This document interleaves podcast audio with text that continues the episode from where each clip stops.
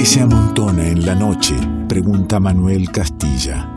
La música como fueguito que abraza, el vino que abre la charla y el alma. Nos encontramos con quien elegimos sea parte del revuelto. Ingredientes que se amontonan en revuelto.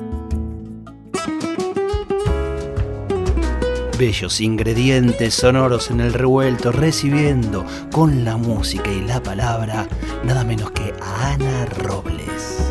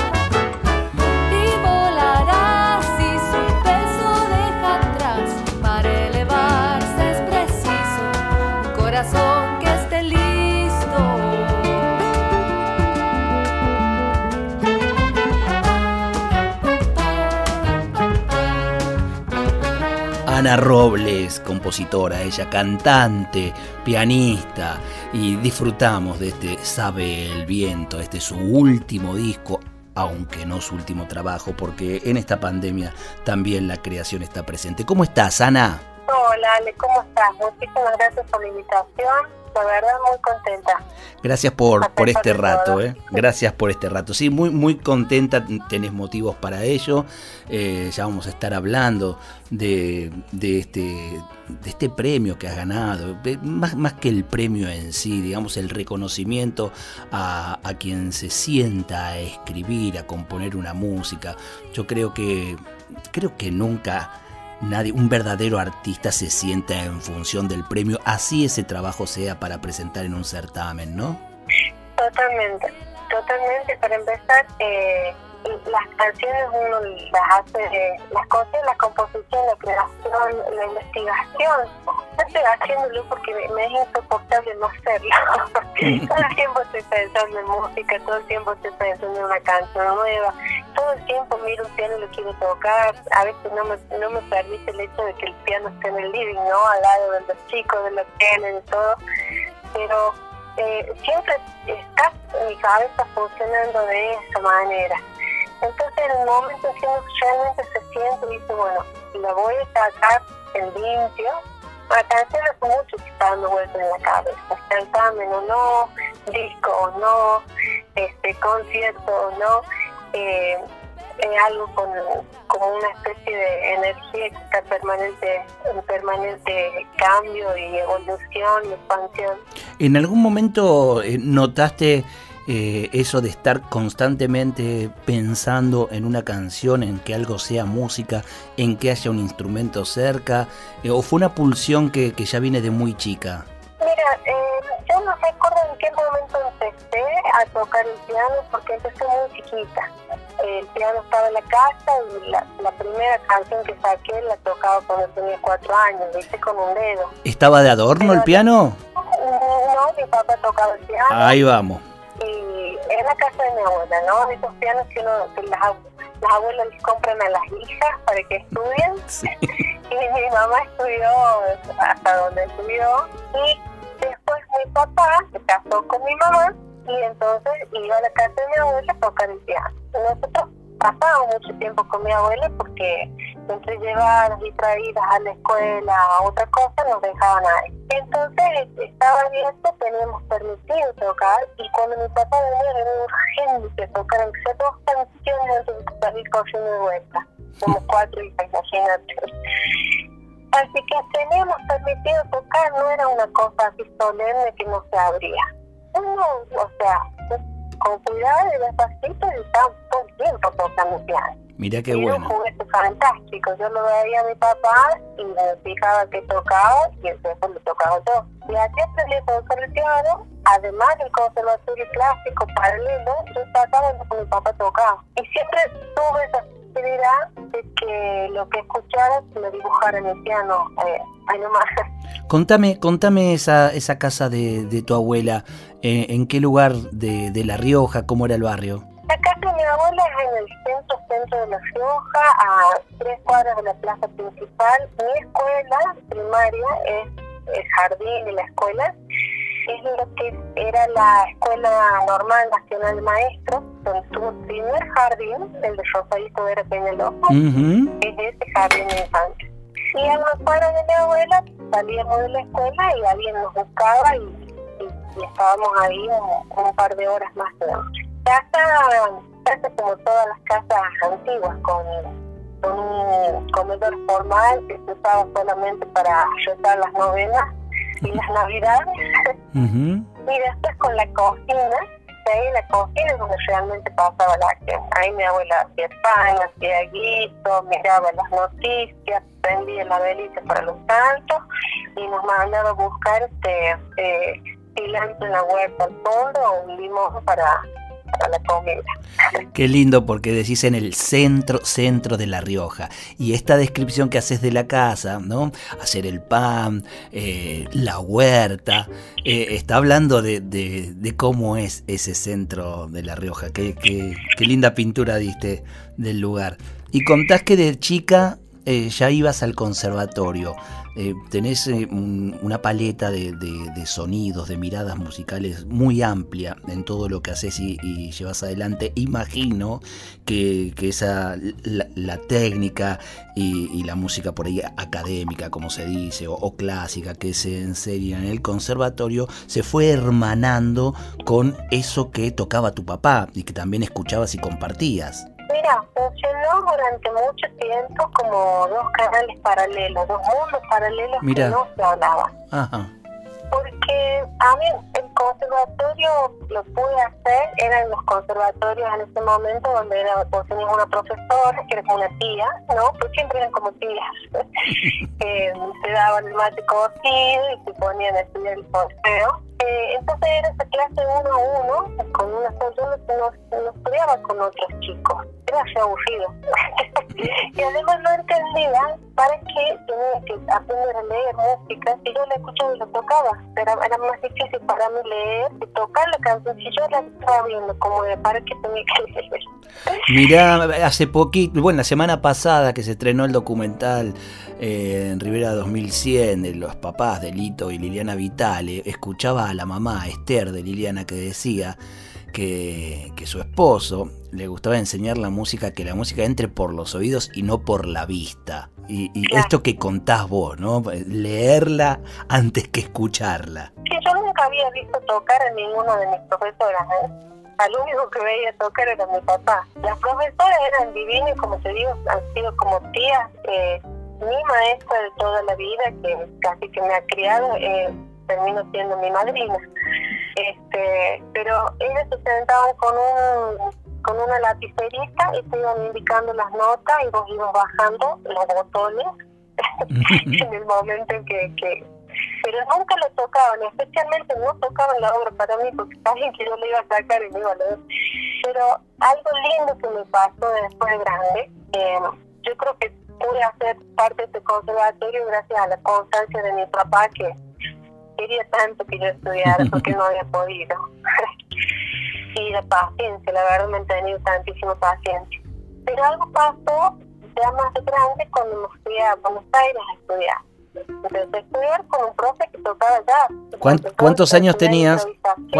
¿Cuántos años tenías? 18 ahí.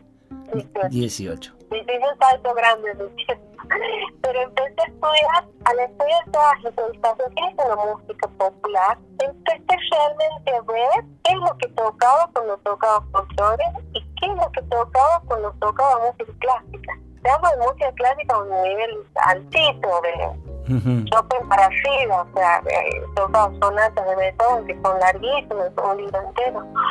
Técnicamente tenía un manejo de instrumentos, pero no lo veía, no, no veía qué era, era más memoria muscular. Y en un momento empecé a ver, me acuerdo de sentarme a tocar una obra de música que tocaba desde mucho tiempo, que era, eh, me parece que era uno de los arabesques. Y me di cuenta que lo que estaba tocando era un arpegio de la mayor, solamente estaba, empezó a electronar y empecé, después empecé a, empecé a ver el video, empecé a dar cuenta, yo escuchaba los acordes, pero no los, empecé a ver las notas de los acordes, no sé si alguna vez que hablo mi idioma, al principio no le estoy, un momento donde voy a estar en el colectivo y entender lo que la gente dice en este otro idioma, hay un clic que es... Claro, sí, que, que te abre un montón de puertas. De pronto entender realmente estás pensando en ti. Uh -huh. Es lo que me pasó a mí con el me, me ayudó a juntar el mundo de oído el intuitivo del folclore con todo este otro mundo académico de la lectura, de las obras clásicas.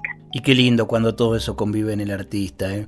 Quiero contarle a, nuestros oyentes del revuelto aquí en la folclórica que Ana Robles en 2016 ganó el concurso Ibermúsicas de la canción popular. En el, en el 19 fue seleccionada como beneficiaria de una beca del Fondo Nacional de las Artes para escribir arreglos de una big band de cuarteto de cuerdas y de coro de adultos. Y que ahora nomás ha ganado el premio Iberomúsicas en conmemoración a los 100 años del nacimiento de Chabuca Granda. Este premio lo, organizó el gobierno de Perú. Ganó Ana Robles entre 357 composiciones con letra y música de ella y antes de que nos cuente su vínculo con la música de Chabuca, eh, cómo, cómo surge el interés por presentar una una composición en, en, en, este premio. ¿Te parece, Ana, que disfrutemos del tema, lo presentemos y compartamos con el oyente? Cielo y Serenata se llama el tema. Ana Robles está en el revuelto compartiendo la charla y la música. Puedo estar en Lima, caminar despacio por las empedradas calles cuesta abajo donde la alameda besa las veredas por donde pasabas. Cerrando los ojos siento aquel aroma del puerto que llega a envolver recuerdos de vestidos blancos de paso inocente y flores en el pelo. Cielo y serenata flotando en mis pensamientos.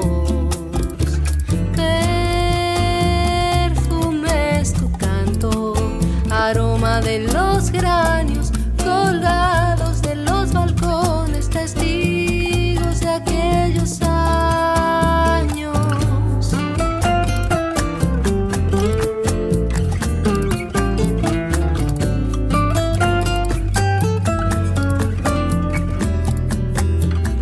Canto tus canciones, leo tu poema, aquel del jinete de la fina rienda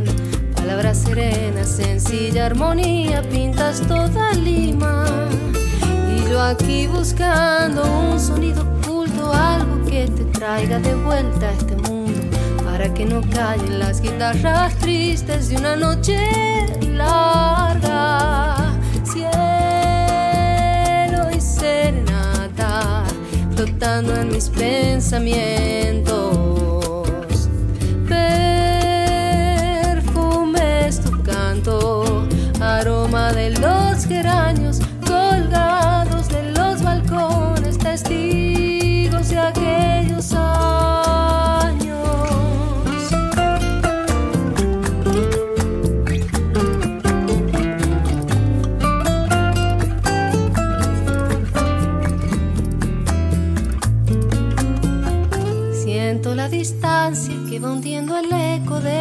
Elegantes cascos contra el suelo, yéndose con ellos todos los ayeres, las ciudades reyes. Solo con tus versos de mujer valiente vuelve la frescura, señora Chabuca, para que se quede enredada en jazmines, suspiros y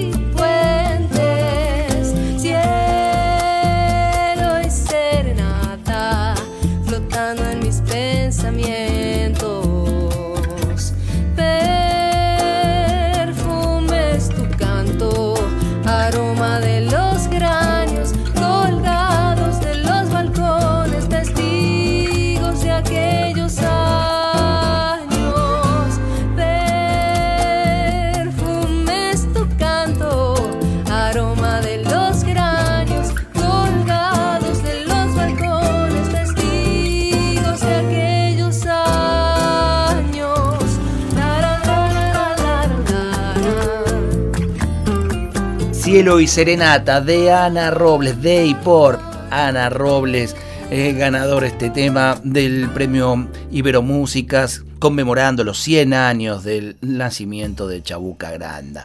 Eh, decía al inicio, lo del premio para mí son ultra, ultra necesarios, vienen muy bien, son una palmada, pero insisto en esto, la música, la poesía se valen por sí y, van por otro carril, como lo que contabas antes de los carriles de la música que, que luego juntaste. Bueno, aquí la, la, la poesía, el arte va por carriles separados a los premios, ¿no?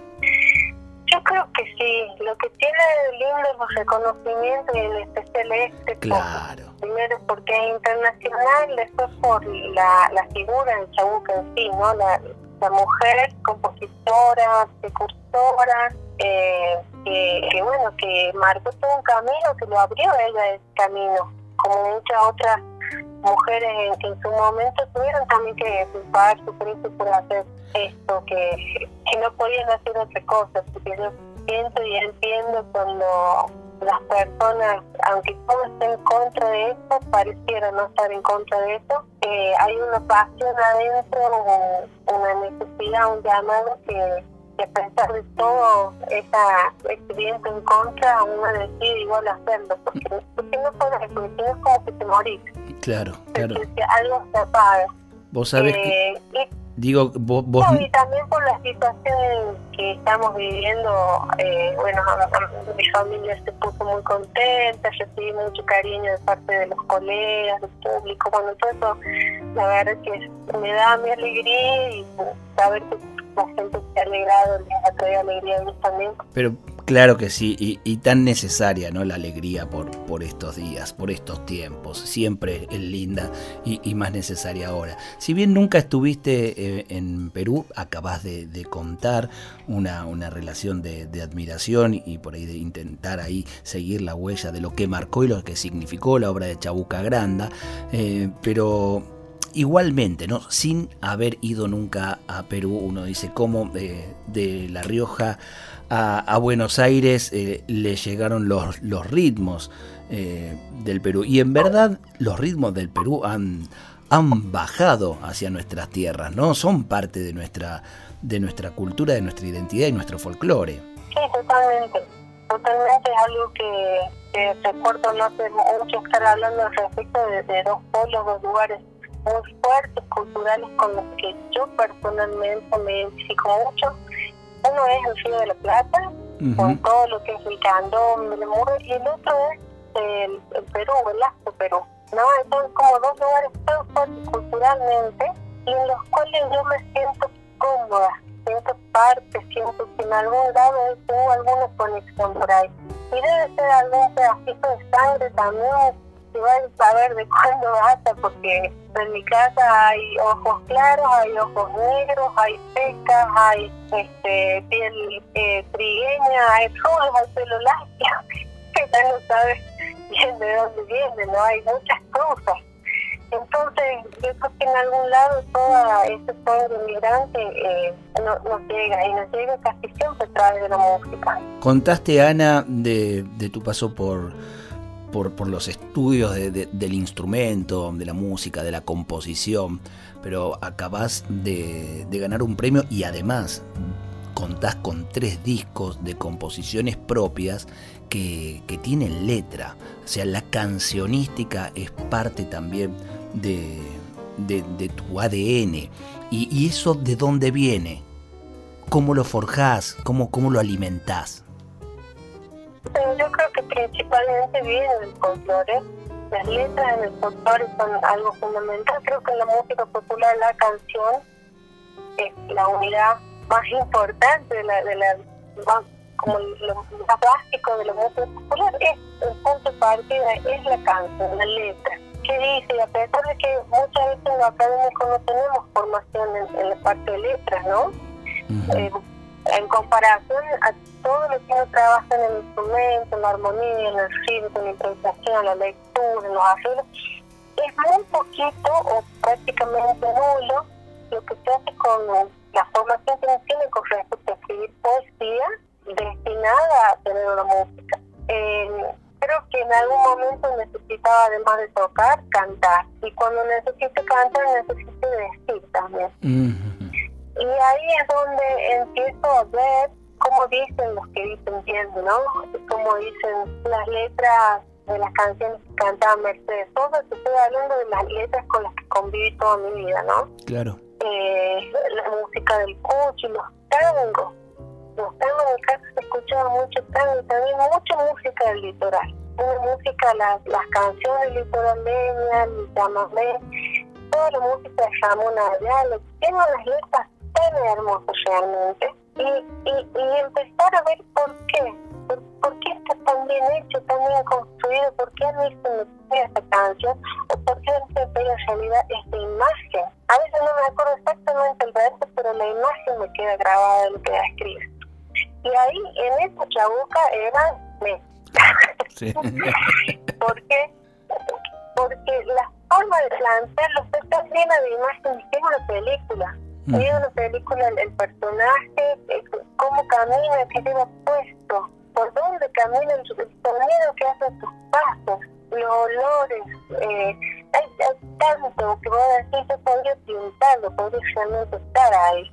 Y creo que esa es la magia de las letras y la música es algo como, es como una combinación de hace sentir esas emociones, donde la letra es solamente un cartel. Cartel que indica un algo, pero no es eso. La música puede llegar a ser eso. Yo creo que es fantástico, es como un mundo muy, eh, muy grande, porque también hay muchas maneras de escribir. A mí particularmente la canción latinoamericana, en muchos de sus formatos, por ejemplo, otro otro hacedor de canciones tremendo me resulta Jaime Shaw. Claro, bueno, usted está nombrando, está nombrando algunos, algunos nenes, claro. Pero es que esos son los, los chicos que yo me puse a ver cómo hacen, porque si vos querés escribir canciones, no podés estar rellenando sílabas para que te entren en la nota y lo compases y la acentuación para cualquier lado y después te quiere pájaro.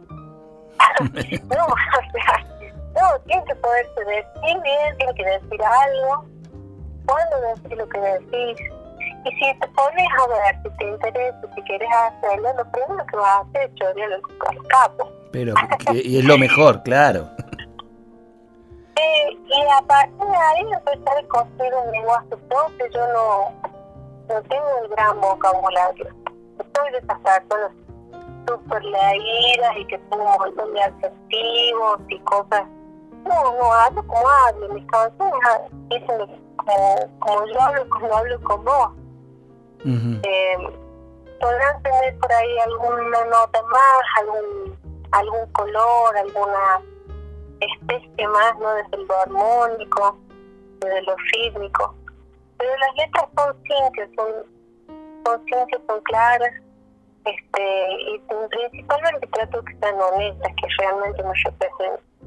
La honestidad, la simpleza que tiene que ver con la sinceridad también, el poder empezar a trabajar, el, el cómo decir, el, robarle a los capos, como decir, para poder empezar a, formar la, propia, el propio lenguaje parte primero de tener que decir. Y eso es interesantísimo y eso eh, y esa es la búsqueda constante no para, para poder eh, hacer canciones o lo que fuera no eh, en la vida. Tener un qué para después ver cómo, cómo lo hacemos. Y, bien que, tu obra lo, lo, demuestra ya con, con tres discos, con, con, tres discos muy muy lindos que están todos en plataformas para que puedan nuestros oyentes buscar a Ana Robles y disfrutarlas. Y en esta obra que escuchamos Cielo y Serenata, celebrando los 100 años de, esa, de esa gran referente que es Chabuca. Eh, Ana, se me, se me va terminando el programa y quiero escuchar un tema más. Eh, este que, elegimos juntos antes, mientras charlábamos de, encontrarnos hoy a hablar aquí en el revuelto. Contame, contale al oyente algo de sombras. Bueno, Sombra es eh, la primera canción de un tríptico que se llama Lucerá y habla principalmente de las crisis, ¿no? de ese lugar oscuro al que a veces hay que bajar, ese lugar al que uno le esquiva todo el tiempo, pero hasta que realmente no, no te enfrentas a estos miedos, a este lugar que conviene siempre dentro de nuestro oculto, ¿no? Em, no estás completo. Vivís por encima, esquivándole al bulto, como dices. Y que en algún momento hay que... la vida sabe en qué momento. Em, y a partir de ahí hay como una sensación de que el ojo se acostumbra a la oscuridad y de pronto puedes ver, perder los miedos y realmente ser libre. Porque la mayoría de los conflictos, de los líos, están en la cabeza. En realidad, si vos miras el cielo y respiras uno, no, no, no está pasando nada. En el, en el presente está todo bien. Pero no es fácil, hay que trabajarlo, hay que animarse, ¿no? Sí, cierto.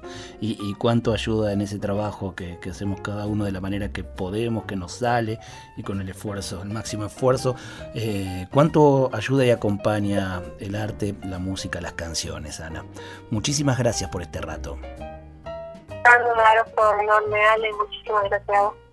Ahí está sonando entonces Sombras. Ana Robles, parte del revuelto de radio.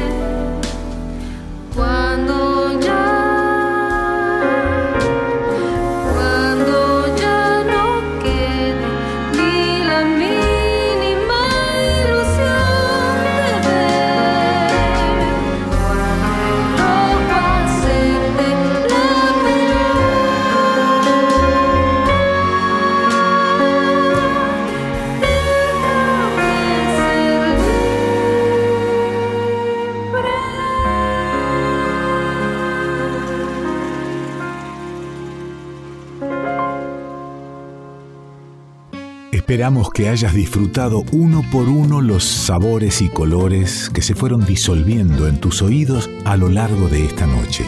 Y ojalá quede un espacio para un próximo encuentro. Revuelto de radio. El todo es más que la suma de sus partes.